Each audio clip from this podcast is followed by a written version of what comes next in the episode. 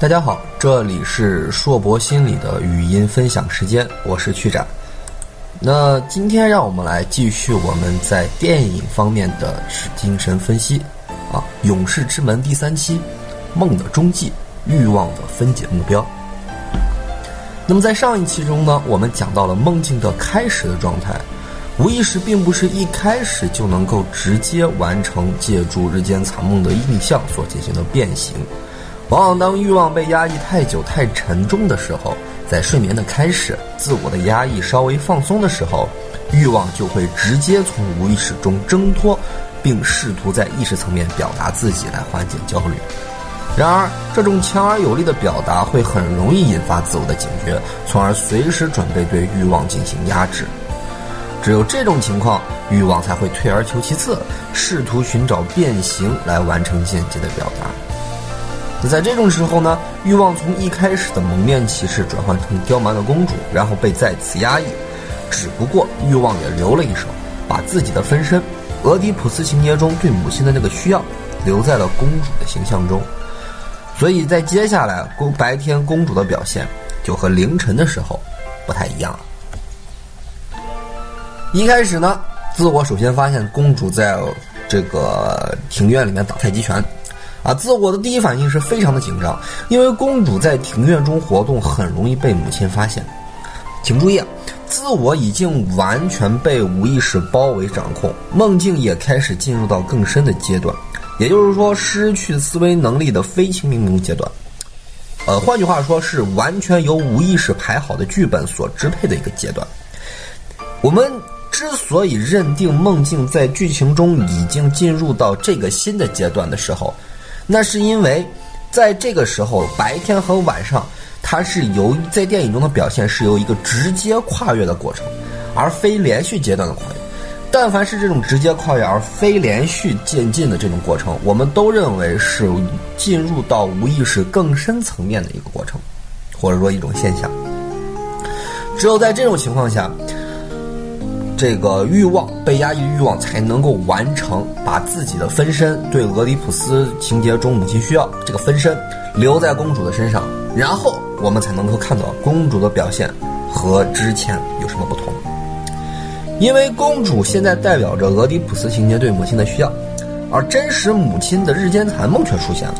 如果公主和母亲直接碰面，那就意味着自我会清楚的意识到，哎。母亲这个日间残梦，却并没有实质的对母亲的需要在里面填充，对吧？真实的对母实质对母亲的需要在公主这儿，而母亲的这个形象日间残梦的形象又真实的出现在这里。因此，如果这两方同时碰面的话，那就产生了这样子的矛盾，梦境的内容就毫无逻辑可言。没有逻辑的梦境就会宣告失败，自我就会察觉，原来公主是这种需要的变形。那么就会将公主再次压抑，无意识的欲望也就失去了继续表达的机会，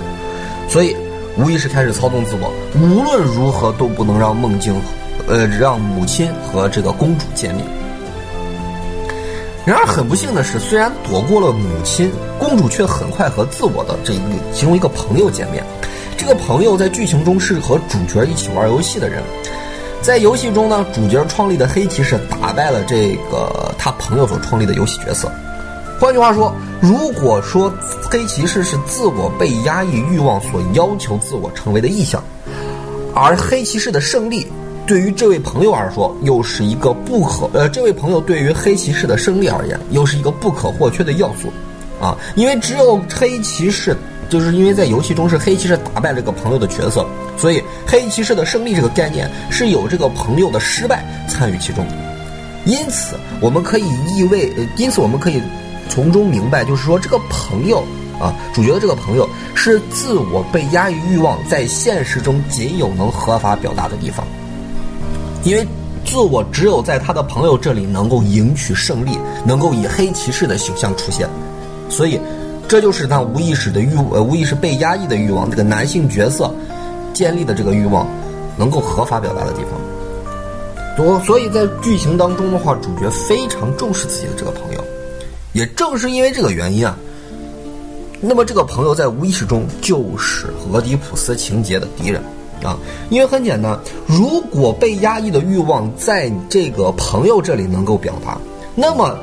对于俄狄浦斯情节而言就没什么用了。理论上来说，我们都是说男性角色建立的欲望是首先俄狄浦斯情节过渡结束之后，它才能够出现，并且顺利过渡呃顺顺利完成的。但是如果一个这这种欲望已经被压抑的太久，而在现实中有一个合法的渠道能够宣泄，那么就没有足够的利弊多来支持这种俄狄浦斯情节完成过渡，然后再完成这种欲望的表达。所以，对于这种欲望本身而言，现实中这种合法的表达实际上是对于发展自我有害的。所以在梦境中，毫不客气的这个朋友就被俄狄浦斯情节对母亲的需要的化身，也是公主直接撂倒了。理由很简单啊，公主在剧情中也说啊，没有人能碰我，不能碰公主。这也表示出了俄狄浦斯情节绝对的排他性和绝对的独占性。那自我呢，很不满意公主的这一说辞，他说了非常重要的一句话，啊，可在这儿，我的地盘听我的，好吗？这表示自我依然在梦境中挣扎，试图掌握梦境的主导变化。不幸的是，自我的确有这样的能力。假如自我掌握了梦境，那就意味着梦境不是无意识的场所，而变成了意识的场所。那梦境如果成为意识的场场所，那就表明人已经醒过来了。那欲望所导演的那一切就完全会化成泡影。那后面的所有的剧情也就无法展开，所以公主无论如何都不能让自我占据主导权，所以她立刻结束争论，直接转化好场景。接下来，自我就一直在被公主带着走，自我掌握梦境的目的也就失败了。但这对于公主而言却非常有利于梦境继续展开。公主说：“我要观察你们的世界，学习你们的规矩。”直截了当的就出了房门，把场景从房屋中转换到外面，从房屋中转换到外面，就表示着这离开了自我的掌控范围，来到了自我不能够掌控的范围，即更广阔的无意识空间。那自我哪有那么容易妥协呢？在这种情况下，自我依然尝试对公主进行压抑。你不能穿成这样出去啊！那公主就说：“那假如我换一身衣裳，难道就可以出去了吗？”所以，在自我最后一次最终的压抑下，公主又完成了对自己的变形。我们知道，衣服对于一个人来说代表身份标识。如果我换去了衣服的话，意味着公主这个身份也就荡然无存。经过了这番变形，这这番变形之后，公主不再是公主，一个完全符合俄狄浦斯情节对母亲需求的形象就呼之欲出了。我们可以看到，是一个身材非常火辣的辣妹儿。此时需求已经注意啊，对母亲的需求已经完全放弃了通过日间残梦的形象的表达。因为之前这种需求啊，俄狄浦斯情节对母亲的需求是通过公主的形象表达出来的，而现在俄狄浦斯情节对母亲的心需求是直接以一个辣妹儿的身份出现在主角的身上，主角的身边，这样一来也就意味着这种需求不再需要任何日间残梦来对他做掩饰了，而是直截了。当的把自己最简单最直接的特征，掌控欲、性感。以及这种需要性，完全展现在自我面前。在这种情况下，居然俄狄浦斯情节对母亲的需求可以和主角共同在商场里转，在在商场里购物，呃，买冰激凌以及跳舞，而且并没有被自我所压抑。这可以看作欲望和自我之间拉锯战中，把自己的分身派去和自我共处的一个阶段性的事。这份胜利实在是太顺利、太突然了，因为他只是完成了一个对公主的变形，就直接让这个俄狄浦斯情节对母亲的需要摆脱了日间残梦，以至于让欲望不能够相信。那一开始怎么变形啊？我们在上期中讲的，一开始欲望无论怎么变形都遭到自我的压抑，怎么直接留下个分身就这么轻松就就就完了？所以这个时候啊，欲望为了让这个分身起到的作用更加稳固，把刚才不能完成的任务又搬出来考验自我，让公主和母亲两个形象见面。我们刚才说，公主和母亲如果见面的话，那就会造成逻辑上的矛盾，让这个梦境醒来。但是如果说俄狄浦斯情节在这个梦境中通过。通过对公主的这个褪去和变形，直接冒直接冒在自我的身边，也就意味着她已经可以不受不不受到自我的压抑了，她能够被正确过渡了，她能够被自我接受吸纳了。那这样一来的话，她已经成为自我的一部分的时候，那母亲的日间残梦就没有任何意义了，也就和俄狄浦斯情节不会有任何挂钩了。所以这个时候，欲望继续导演接下来剧情，就是把公主和母亲直接拿出来见面。那我们看一下，如果这个里面两方出现没有矛盾的话，那就说明俄狄浦斯情节已经被彻底过在梦境中过渡成功了，是吧？结果呢，果然没有令欲望失望。这次公主和母亲的见面，自我就很轻松的在中间实现了这个连接，让母亲的日间残梦和俄狄浦斯情节对母亲的需要两者友好的互动，初步实现对俄狄浦斯情节的克服和度过。对于欲望来说，这实在是一个阶段性的大胜利。既然一切都这么顺利，那么接下来的剧情就更不用说了。别忘了，梦境的目的是为了让自我顺利的实现发展，也为了让欲望得到表达。既然欲望的分身已经顺利表达，意味着已经被自我吸收了，那么接下来就该欲望的本身出面了。嗯，只不过在之前的剧情当中啊，我们说在之前的梦境当中，这种欲望已经被压抑的很深了，呃，被压抑了又再压抑，所以要在梦境中再次出现，你就不能直接介入最开始的蒙面骑士或者后来的变形的公主。这两个形象已经过渡出去了，如果再次直接出现的话，那就说明，那就出现又出现逻辑 bug，人就会又自我又会醒过来，所以他必须得耍点小手段。我们前面提到过，男性角色的建立的前提是俄狄浦斯情节的顺利度过，个体彻底建立了对母亲的需求，从而想要杀死父亲替代父亲，然而最终被父亲阉割而顺从，直到青春期后成为另外一个父亲，从而完善。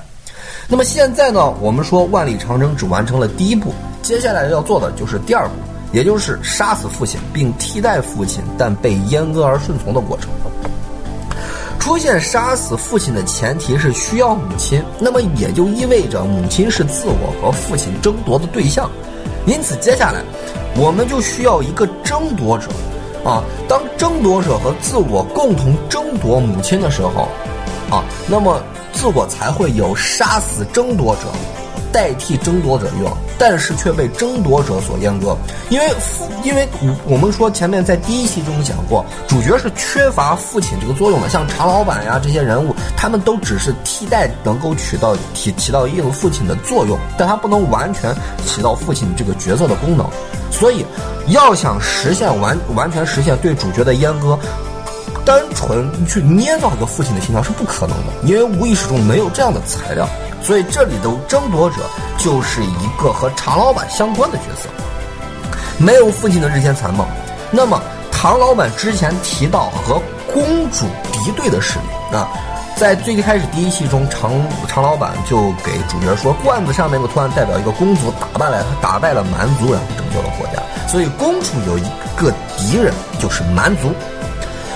那么在这里面，争夺者就理所应当的由这个日间残梦所体现，也就是蛮族，啊，虽然公主按照自我的幻想和自我站在统一战线，但最终自我肯定是打不过争夺者，不然怎么能被争夺者所阉割呢？那么母亲被抢走，自我也被阉割而顺从，第二阶段就顺利的完成了。这个时候呢，按照剧情的发展。就是公主被蛮族带到了罐子里的世界，然后呢，这个自我很是无力，也准备进入罐子里面拯救公主。接下来任务就只剩下达到青春期，完成男性性别角色认同，然后顺利成为另外一个父亲的过程。但这也是最艰难的一个部分，因为我们知道，从俄狄浦斯情节三岁到青春期的十三岁，这里面有差不多十年的时间。这十年时间其实就是一个积蓄的过程，啊，在这个潜伏期，也就是六到十岁之间的这个潜伏期，是个体为了完成自我的发展，积蓄能量，积蓄肉体的发展，积蓄知识，从而使自我人格有一个飞跃的过程。这个积累是无可替代的。如果没有这个顺利的积累，自我无论如何也不可能在自在这个青春期试图完成自我同一性。那很明显，我们说这个 这个主角啊，在电影中他连这个他连这个俄狄浦斯情节一开始都没有，更不可能有这个积累了，对不对？所以接下来的梦境中就需要自我完成这份积累，才能够顺利的实现自我统一，建立男性性别角色。因此呢，欲望接下设计的剧情就是让为了这个男性角色建立，让自我去积累足够的力量，也就是所谓的冒险，让自我能够认识英雄的角色，最终实现自我完成向黑骑士的转变。因为这一段的剧情，电影剧情是在白天出现的，所以有的读者可能很难将这一部分电影对白天的描述当做梦梦境，因为它确实是在清醒状态下出现的啊，呃，而且也实现了这个公主和母亲的互动，在白天的现实世界中出现的。那么，如果你很作为读者，你很难将这一部分当做梦境，那不妨认为这实际上这是主角的一个幻境。因为主角在梦中对欲望完全压抑之后，欲望得不到表达，所以主角这是主角的一种精神分裂的状态。本期内容在白天的剧情就完全是自我的一种幻觉，公主也好，蛮族也好，完全都是自我在幻想和幻觉当中产生一个产物。毕竟，呃，按照无意识的理论来说的幻觉和梦境的本质并没有什么实质的不同，这样也可以方便大家来理解。呃，不过接下来剧情，因为主角是将进入到罐子里面进行幻想世界里面冒险，所以完全来当做梦境来理解也没有什么不可以的。反而这还能更能让人明白梦境的真实作用，也就是对原型、对人格的塑造。好，那么 今天的电影中的精神分析就到这里。呃，我是区长，呃，欢迎大家继续关注我的专栏。呃，那么接下来的话，呃，就。敬请关注我们《勇士之门》的第四期，好，大家再见。